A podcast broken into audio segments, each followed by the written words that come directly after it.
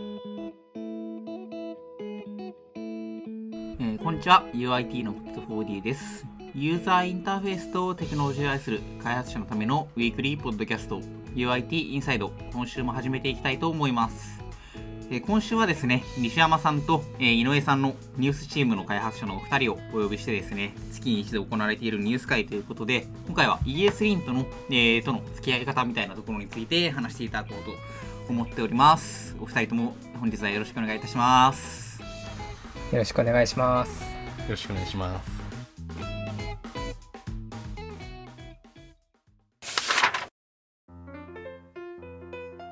さて、ということで ES リントに関する話題というところですけど、ES リントっていうと割といろいろ話題があるのかなと思うんですけど、今回はどういったことについて話していただける感じでしょうか？はい、今回は、えっと、ニュースの ES リントのディセイブルの、えっと、種類だったり数みたいなのを紹介しようかなと思っています。まあ、ディセイブルっていうとちょっと悪い印象なんですけど、えっと、ニュースには結構ディセイブルがありましてその理由があの最近、えー ES リントのルールの方を変更したっていうのがあります。うん。でその変更が、えー、と UIT 全体で推奨の config みたいなのがありましてそちらに、えー統一する形でニュースも取り入れたためにルールに違反する箇所が多くあって出たんでえーそこに関して disable を、えーつけているっていうような形になってます。なんで ES リントのディセーブルの数だったり種類を見ると,、えー、と今までニュースがどういうコードをしあの書いてきたかとかあのどういう違反をしているのかとか、まあ、どあのそういうのが分かるかなっていうところで今回紹介したいなと思うっていう感じです。おーなかなか楽しみですね、それは。じゃあ歴史との付き合い方みたいなところと、まあ新しい概念にどうやって適合するかっていうところが、まあ、聞いていける感じですかね、今回は。はいそんな感じです。はい、あちょっとぜひぜひお聞かせいただければと思います。うんじゃあまず、えー早速なんですけど、今ですね、LINE ニュースでどんな感じで ES リントを運用してるかとかっていうのを、えーなかなか私もニュースに全然関わってなくて知らないんで、なんか、えーと、最新の状況を教えてもらってもいいですかね？はい。えっと、LINE ニュースでは、えっと、先ほど言った通り推奨のルール使ってるんですけど、もともと ES リントと、えーのは導入はしてまして、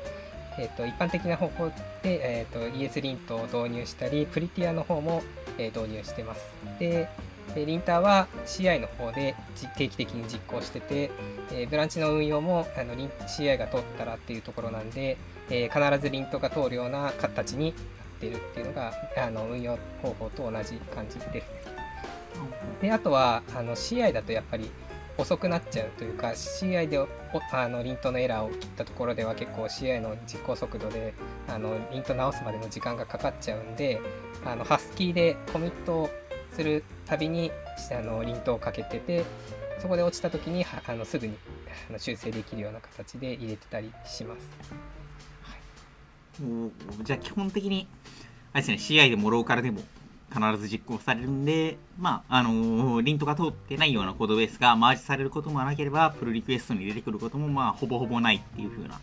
そうですね。状態はい。ですね。なるほど、なるでここまではまあ結構一般的かなと思うんですけど、はい。UIT とかニュースならではで言うならば、まあ、先ほど挙げたあの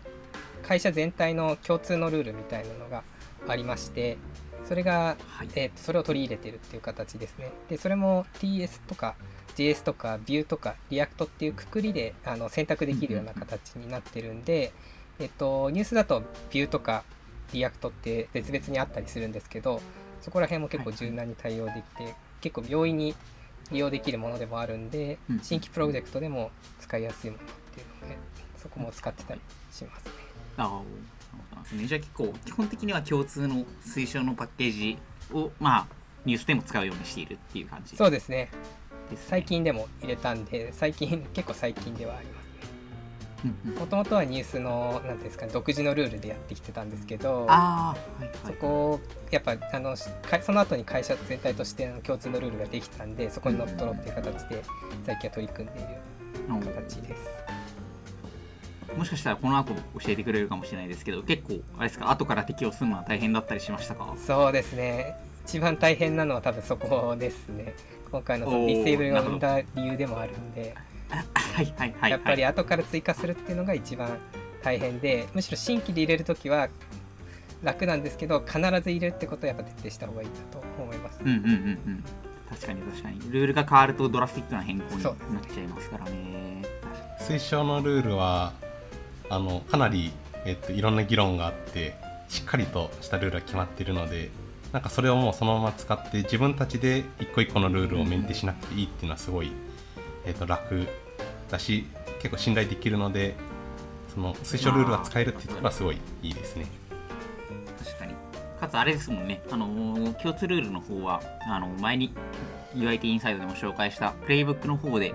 あの共通ルール以外のことをやるときはこういう風にやるといいよっていうガイドラインもある程度定められてるんでなんかカスタマイズも最悪しやすいっていうのもあるんでいい点ではありそうですね。そうですね。あとはニュースであのこういうなのはマックスワーニングを指定してるっていうのがちょっと他のプロジェクトにはないかなっていうのがあります。ほうほうほう。でこの運用の仕方があのちょっと特殊でニュースってあの先ほども挙げた通りあのもともとイントを通してない時期もプロダクト初期にはありましてプリティア自体も後から入ったみたいな経緯があるんですね。ああなるほどで、えっと、今って ES リントとプリティアって別々に設定して別々に lint かけるっていうのが一般的独立してると思うんですけど、えっと、ニュースだと Prettier をかけなきゃいけない箇所もすごい多くてでそこを今は ESLint のプラグインとして Prettier を入れて Prettier に、えっと、 warning として、えー ES リントのワーニングとして設定してるっていう構成になってるんですね。っていうのも Prettier があの今かけられないんで Prettier 自身に何ですかねエラーを消すような仕組みがないんで ES リントに乗っかってワーニングで指定しているっていう感じになってますでそうすると max warning っていうのがその warning の数を最大数指定できるんで今あのニュースのコードに残っている Prettier をかけなきゃいけない箇所を一旦その warning の数に指定することでこれ以上 Prettier の数を増やさないような運用ルールにしていて max warning を指定しているっていうようなあ仕組みになってます。あいいですね。そうですね。 max warning 本当は完全一致が嬉しいんですけど、まあ、今以上には悪くならないっていう体で max warning を指定していて ES ルートに関しては全てディセーブルしてるんで、まあ、ワーニングもエラーもない状態で追加されればまあエラーになるんで落ちるっていう感じになってます。結構この辺りはあれですね。後からいろいろ追加していったゆえの工夫みたいなのが見て取れます、そうですね。そんな感じで今運用している形になってます。あれですよね。あの既存コードを触ってなんかそのファイルが Prettier かけた場合は max warning が減るので max warning の数も減らして更新していくみたいな形で悪くはならなくてどんどん良くなっていく方向にだけなるようにしてるっていうそうですね。感じですよね。だからそこの運用はしっかりしないと、まあ、ちょっと問題があったりもしますが今より悪くならないならないっていうところが結構重要なとこかなと思ってます。あとはまあ推奨ルールの他にちょっとしたルールをはい。入れてたりしますよね、西山さん。あそうですね。あのまだ JS 環境が残ってる、えー、とコードに対しては、えー、と ESLint プラグインインポートっていうのを入れていて、えっとまあ、TS であれば例えばインポートの、えっと、なんかディレクトリ移してインポートパス直し忘れてたとかってコンパイルエラー起きると思うんですけど JS だとなんかそういう時とかエクスポートされてないやつをインポートしちゃってるとかの時にえっと、気づけなかったりするので、えっと、より安全に JS でもリファクタリングとかできるように、えっと、ESLint プラグインインポートっていうパッケージを追加で入れたりしています。そうですね。ぶあの JS と TS 結構今混在してる状況ではあるんでそういうところのケアもちょくちょく入れてたりする状況ですね今は。ああそうなんですね。大体運用についてはこんな感じ。感じですかね、うんうんうん結構あれですね。まああの今の運用ルール自体は一般的なものかなと思うんですけどもともと ES リントが入っていなかったところにまあ入れていくっていうところから入ってプリッティアも入れてリントルールも変えてっていうので変化にこう追従できるような作りになってるって感じですね。全体として。で、あれですかね、あの今回の本題でもある ES リントディセーブルは、この辺りの大きな変更によって生まれていったところというところですね。はいじゃあ、ちょっと次、ES リントディセーブルについていよいよ話を聞いていこうかなと思います。えーではですね、えー、とちょっとここまでで、えっと今、会社の推奨ルールの方に寄せていった話とか、いろいろ聞いていけたかなと思うんですけど、多分その中で結構、今回の主眼である ES イントディセーブルっていうのが生まれてきたのかなと思うんですけど、なんか結構、聞いてる限りは多そうな、変更が多そうな、ディセーブルも多そうな状態かなと思うんですけど、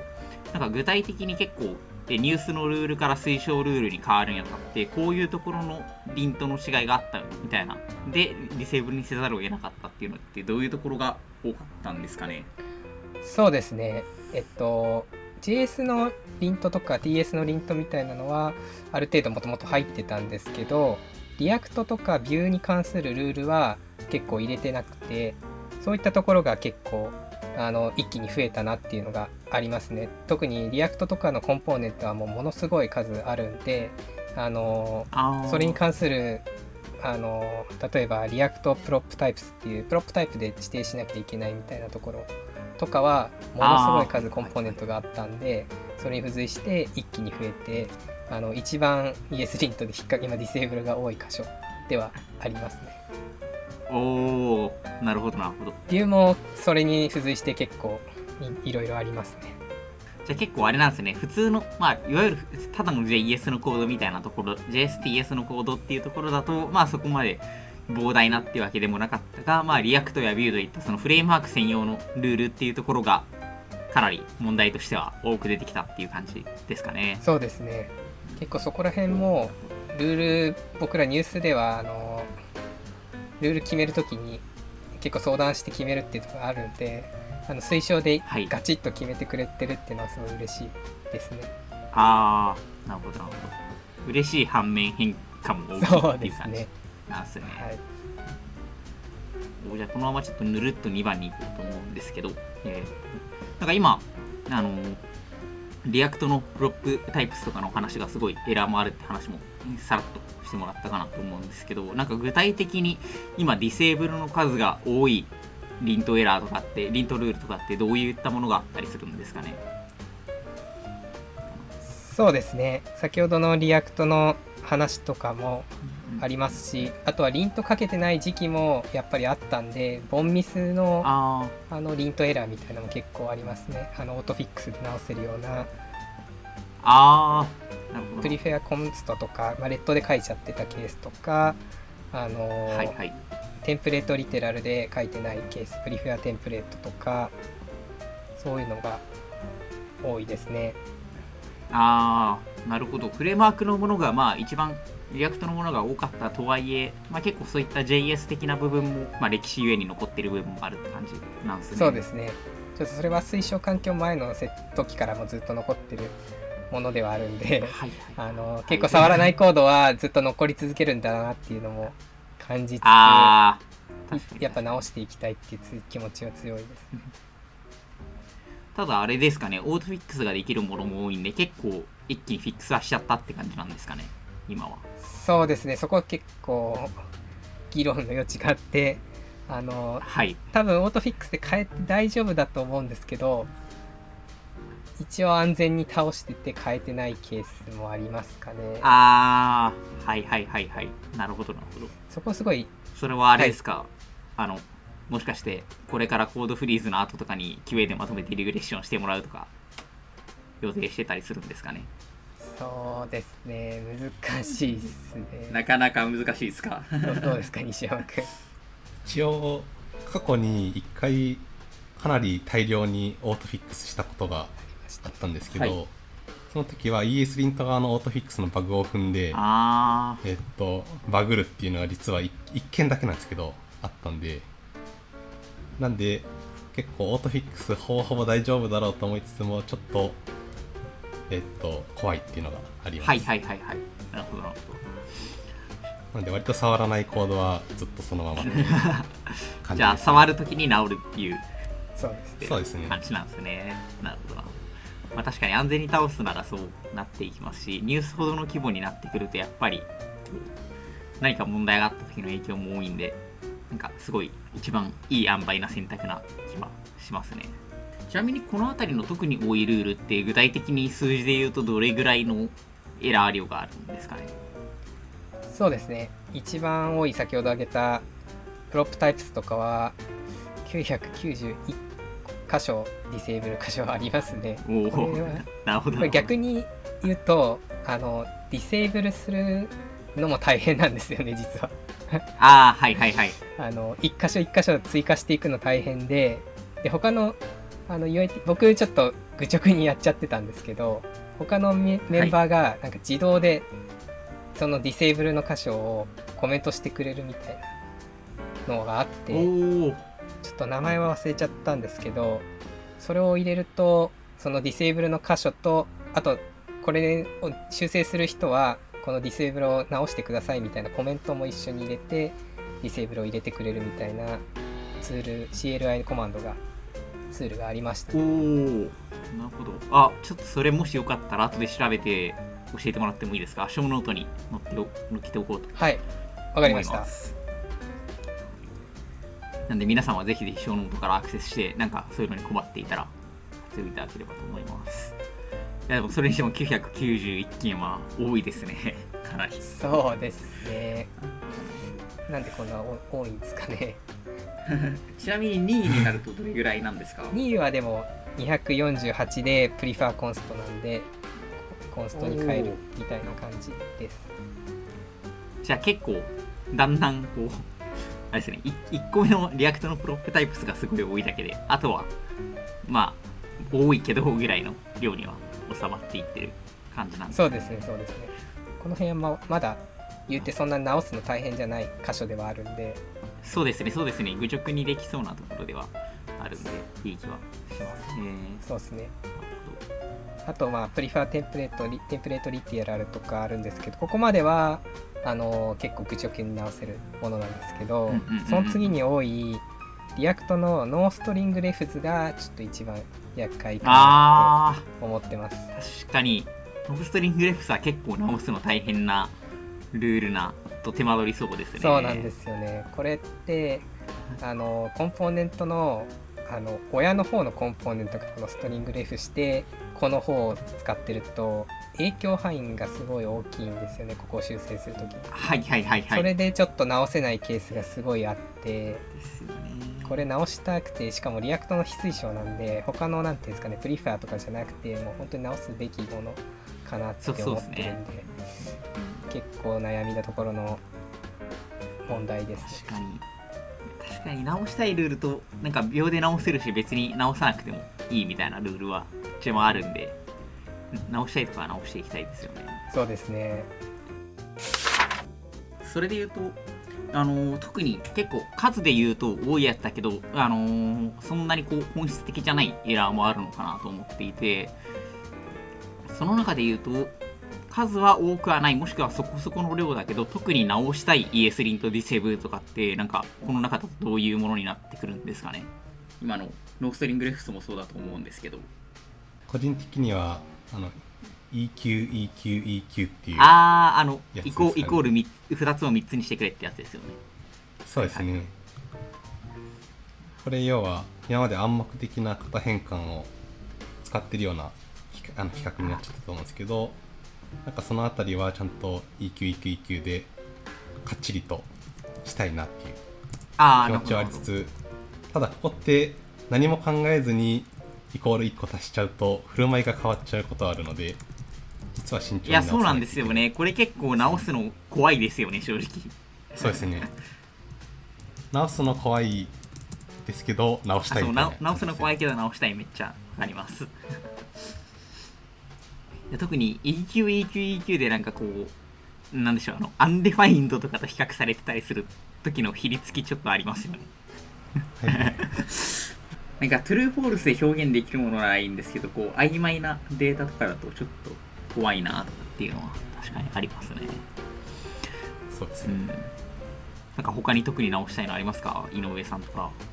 そうですね。 explicit any はあの結構嫌だなっていう。まあエニーがあるのがやちょっとなんていうんですかね。蔓延するじゃないですか。一箇所あると。みんなこれではいはいィセーブルはいはい。はいしちゃうっていうのがあるんで。あの本当はもう disable しないでほしいっていうのがすごいあるんですけど。うーんそうですね。こことかは確かに今残っちゃってるんでここ残ってんならいいじゃねみたいなノリで多分入っちゃってると思うんですけど。確かに確かに。そういうのはなくなってほしいですね。ただちょっとテストとかでとテストとかだとあのモック化するじゃないですか、はいはい。そういうケースで無理やりモックにするときに型なんとかしなきゃいけないとかいうケースはちょっと議論の余地があって。あー。確かに。直せないかもしれないしっていうのはあるんですけどできるだけなくしていきたいなっていう気持ちは強いです。ね今エニーは6件あるんですね。そうですね。6件だったらなんか倒せないことは そうな確かに。感じ。は確かに6件なら全然頑張ったらいけそうな気はしますねいやこの辺は倒していけるといいですね。なんかこうめんどくさいけどてかややこしいけど数は多くないところはできるだけ倒して割れ窓を減らしていきたいところではありますね。そうですね。そうですね。あの逆に結構数も多いけどそもそもこのルールいらないんじゃないかなと思うようなものとかはあったりします？そうですね。あの、そんなに、あの、なんですかね、いらないんじゃないかとまでは言わないんですけど、特にあの、不便だなって思うのが、あの、タイプスクリプトの関数の型をつけるやつですかね。ああはいはいはいあの推論じゃなくて明示的に片付けましたそうです、そうです。ですねそれって、どどう、どう思いますか、皆さん。あの、僕は結構個人のプロジェクトとかだったら、まあ、速さ重視で抜いちゃったりするんですけど、LINE コープの推奨のルールには確かあった気がしてて、むずいですね。なんか推論がちゃんと働くところは推論してほしいんですけどなんかこう推論機に寄せたい気持ちはまあそれなりにありつつも全部が推論になっていたら結局こう安全性が担保されきらないんで、うん。あの一定のラインをちゃんとこう型を明示的に書いているのであれば省略してもいいみたいな感じなんでただその一定のラインの担保っていうのが、まあ、組織的に仕事をするときには目線合わせが難しいと思うんでなんか会社の推奨ルールとして置くのであればオンでいいのかなっていう感じはしますよね。なるほどです。うん。まあなんかそのプロジェクトごとの裁量でオフにするとかは全然ありかなと思うルールではありますね一方で。うんそれこそ個人開発とかだったら自分の中の基準があると思うんでなんか別にオフにしてもいいかなと思ったりうん。します、西山さんどうですか？そうですね。なんかあのもちろんなんか関数の入力と出力の型を明示的に書いとく方がいいんだろうなっていう気持ちもありつつたまに面倒くさい時はあるんだろうなあっていうのも 分かりますね。まああとは、まあ、明示的に書いた時にこの関数のその返り値の型微妙じゃねってなることあると思うのであなんかこの型で返さない方がいいよねっていうなんかユニオンタイプにしない方がいいよねみたいなのあるかもしれないのでなんかそういう意味では書いてその時に本当にこの関数のインターフェースはこれでいいのかっていうのを考える機会にはなるのかなとは思いまあー。た確かにそういう見方もありますねいやなんか難しいルールであることが分かりましたね。そうです。ね。一概にこう決めるのも難しい。そうですね。なんかそのその他で言うとあったりします？あとは、ビューのマルチワードコンポーネントネームズっていうルールがああはいはいはい。ありまして、これも結構元々コードに関しては直しづらいというか、はいあのはいはい。名前変えるものになっちゃうんで、コンポーネント名変えなきゃいけなくなるんで、まあ、そこまでして直すね。価値はあるのかっていうところは結構。新規に関してはまあ、ちょっと制限あるかな程度なんですけど、元々のコードに関しては、これは直さなくてもいいかなみたいにはなっちゃいそうなルールですね。ああ確かに新規は守りたいですけど既存は悩ましいですねなんかでもあの明らかに HTML タグと名前がかぶってるやつは直したいですけどね。あのボタンドットそう。とかそういうファイルが。そうですね。ただそういうものを除けば確かにこうわざわざ直すのもなってなるようなルールではある気はしますね。石山さん的にはどうですか？そうですね。ガイドラインにはこういうのも書いてあったと思うんですけど。そうですねやっぱりその ES リントってその人間の努力じゃなくてちゃんと機械的に教えてくれるっていうところで言うと、まあ、ガイドラインに書いてあることをみんな守ろうっていうことだと思うのでまああってもいいのかなっていううんなるほどなるほど。まあただ既存はやっぱめんどくさいですよね。変えるのは。そうですね。既存のやつ直すのちょっと大変ですね。なるほど確かにこの辺は新規でやるときだけとかまあこれ以上このルールで警告されるのが増えなくなればいい系な気はします。増えると良くないがまあ今の分は許容してもいいようなものでもある気は。ありがとうございます。いや結構あれですね。数から見るのも面白いですし直したいものから見るのも面白いですし疑問があるからものから見るのも面白いですね。結構現場の都合がエントルールから見えてくるみたいなのは。あるかもしれないですね。でちょっとなんか次の話に行こうかなと思うんですけど結構ですね、ここまで見て、まあ、 PropTypes の React のエラーが991件あったりとか、かなり膨大なエラーがあるものもあれば、結構疑問のつくもの、あるいは、えっ、と、5つや6つぐらいのエラーしかないけれども、どうしても直しておきたい eqeqeq みたいなルールについて結構話してきたかなと思うんですけど、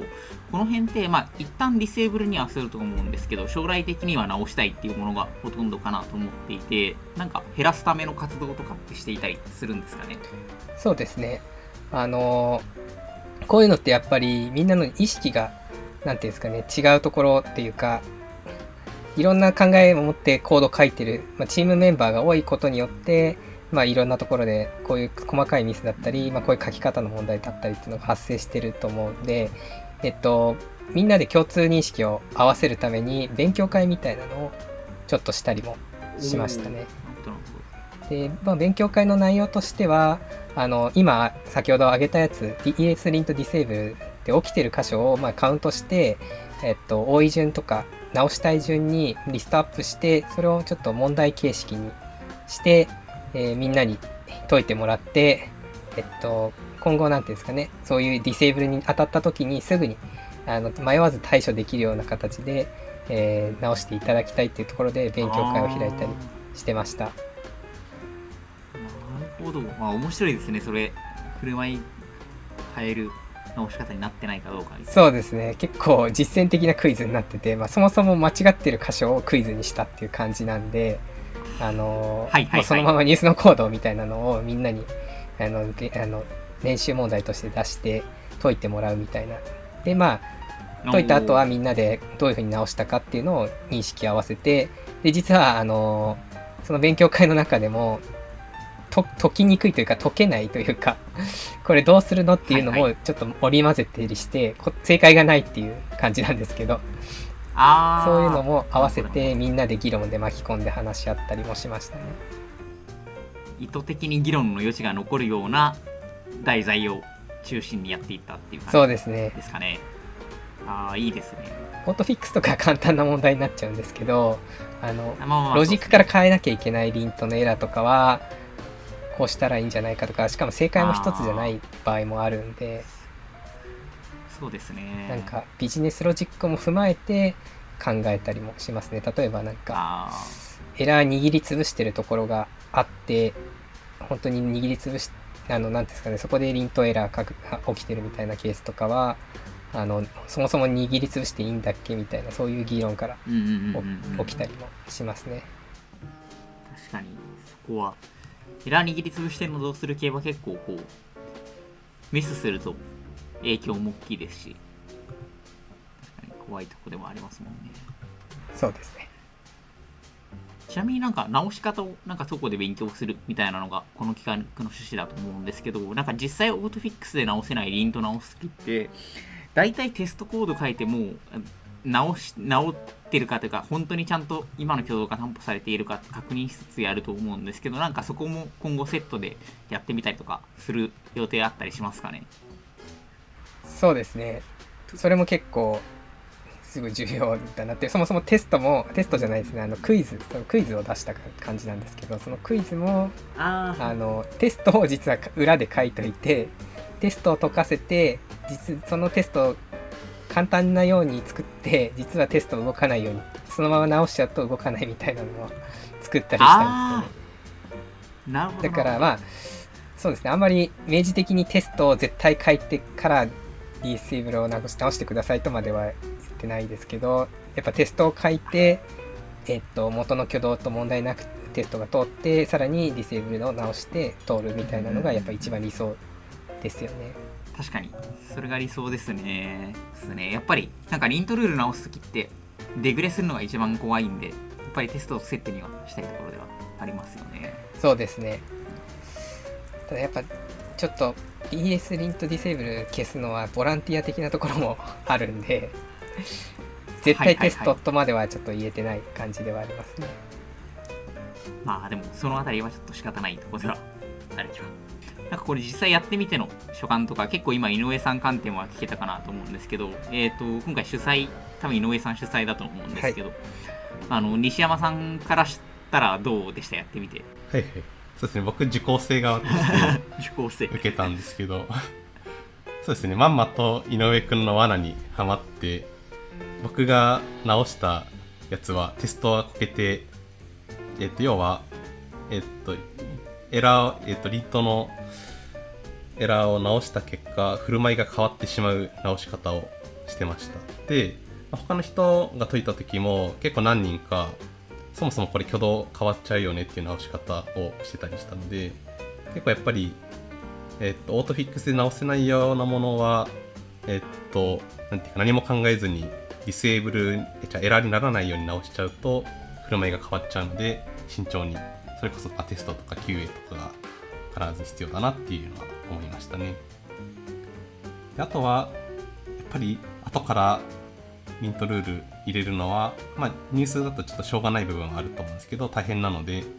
まあ、新規プロジェクト作るときはもうリントルールとかは最初にかっちりとしていた方がいいかなっていうのを感想としては思いました。間違いないですね。確かにオートフィックスで直せないっていうことは直せないなりの理由があるってことなんで愚直にワンが出ないようにするだけだと確かに手ぐれるリスクっていうのは次になりますよね。そうですねでもいいですね。なんかこうやってちょっとずつ勉強会で解消していくみたいなのもすごいいいですね。そうですね、まあ、あとはあのそのルールってなんで設定されてるんだろうっていうのが疑問になるのもいくつかあったので、まあ、そういう、まあえっとまあ、それぞれドキュメントには書いてあると思うんですけどそういうのを見てなんで、えっと、こういうリントルールがあるんだろうっていうのをみんなで話し合ったりとかもしたのでそういうところも良かったですね。いいですね。なんか勉強会にのきっかけでただルールに遵守するってだけじゃなくてその裏の意図までお互いに知る機会が生まれるっていうのはすごい良さそうですね。そうですねあありがとうございます。あ結構いいですね。なんかこうやって計画的にディセーブルを外していくっていうのはいい取り組みですね。だ結構ここまでいろいろ聞いてきましたけれどもあの最後になんか結構今いろいろ改善進めてるっていうところだとは思うんですけどなんかこれからこういうことやっていきたいなと思ってることとかってあったりしたら聞きたいなと思うんですけどまず井上さんからお願いしてもいいですか？はい。えっと話の結構冒頭にあったんですけどマックスワーニングの今運用しててその数があの最大値なんで減っていくとその数があの何ですかね。減った分だけさらにプラスで上乗せできちゃうっていう問題があるんですね。あ警告が例えば3個あって1個減ったから2個になった時にそのマックスワーニングの数を2に指定しておかないと3のままだとプラス1個分許容されちゃうみたいな。あっていう問題があってでそこをまあ今はちょっと何もしてないんであの何ていうんですかね気づいた人がマックスワーニングを今変えていくっていう運用になっちゃってるんでたまにレビューで見るとあれこれインポート使ってないのにインポート残ってないみたいなケースがあったりして、まあ、そこだけちょっとリントがうまく動いていないケースみたいなのがあったりしましたね。だからちょっとそこはなんか対策を打ちたいなと思ってたりします。確かにそもそもマックスワーニングを自分たちで管理していること自体がこう良くないんじゃないかみたいな話にもなってくる気はしますね。自動的にそうですね。変わってくれるといいな。そうですね。完全一致とかもできたら嬉しいんですけどまだちょっと ES リントにそういう機能はなさそうだったんでなんか他にまあ、マックスの数をどっかで指定してその何ていうんですかねリントのワーニングの数を自分たちで取ってそこで落とさす落とすとかそういうのをちょっとした方がいいかもしれない感じです。なん。か西山さんはあったりします？そうですね。えっとまあ今回のはあの会社公式推奨ルールを入れてっていうところだったんですけど、えっとまあ、それ以外にニュース特有のルール、えっとまあ、プラスのプラスアルファの部分ですね。とかがあるのでなんかその辺りはあの自分たちでカスタムのルール作って入れていきたいなっていうのがあります。いいですね。例えばあのニュースタブとかだと、えっとまあ、ニュースタブの独自ウェブビューの、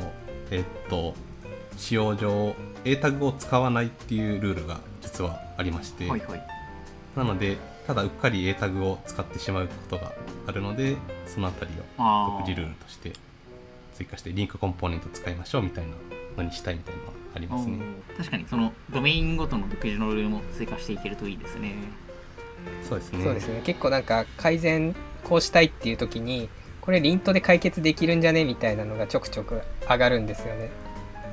はいはい、はい、ただそういうなんていうんですかね。リントを追加するもともとあるリントのルールを追加するのは簡単だと思うんですけど自分たちでルール作るってなるのがちょっと敷居高くてそれを簡単に入れられるような機構みたいなのが欲しいなっていう感じですよね。確かに ES リンとのプラグインとかリントルール書こうと思うと結構 AST 触らないといけなくて結果こう開発メンバーが気軽に触れるものではないっていうのは結構よくある気がするんで